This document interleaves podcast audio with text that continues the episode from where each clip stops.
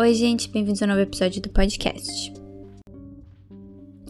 Midsommar, lançado em 2019, foi o segundo filme do diretor e roteirista estadunidense Ari Aster, que havia chocado o universo cinematográfico com Hereditário em 2018, ambos feitos pela produtora A24, que é conhecida por produzir filmes de terror.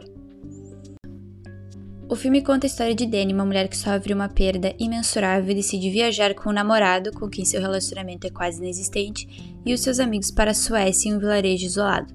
Lá, eles irão comemorar o solstício de verão em uma cerimônia que acontece a cada 90 anos, o Midsommar. Ari Aster ele é relativamente novo, tendo apenas 34 anos, e já recebeu elogios dos grandes da indústria como Martin Scorsese pelo seu primeiro filme. Ele é um dos meus diretores de terror favorito e até mesmo roteirista. Eu li todo o roteiro de Midsommar e é impressionante quanto ele já havia decidido várias coisas, como a estética ou alguns cortes em cena, que são elementos que chamam muita atenção, tendo em mente que ele subverte o ambiente escuro das obras do gênero. Outro elemento que eu acho importante apontar é que Aster, até agora em seus dois filmes, lida muito com o luto.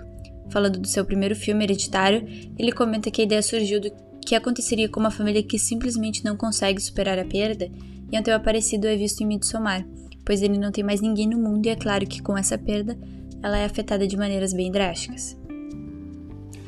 Então eu vou explicar um pouquinho sobre o subgênero folk horror, que tem grande produção de obras, mas é pouco conhecido como conceito.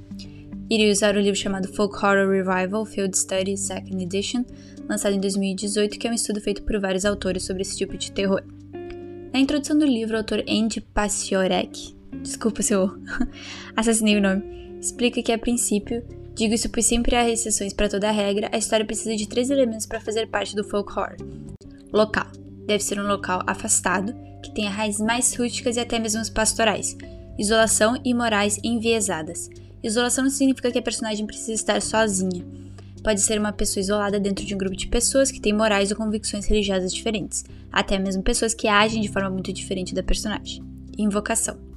Este é para filmes mais relacionados com elementos sobrenaturais, entretanto também pode significar atos de violência e sacrifícios ritualísticos. Alguns podem até conter um pouco de horror cósmico do autor H.P. Lovecraft.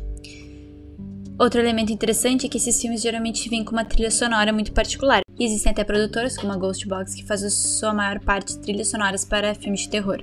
Exemplos de filmes bem diferentes e que fazem parte do gênero são A Bruxa, da mesma produtora de Midsommar A24, e As Bruxas de Blair. Bom, o folk horror em Midsommar. Não é difícil ver as ligações entre o subgênero e o filme de Aster, o filme tem todas essas características. Ele se passa em um vilarejo na Suécia, onde um dos amigos de Christian Pelle nasceu.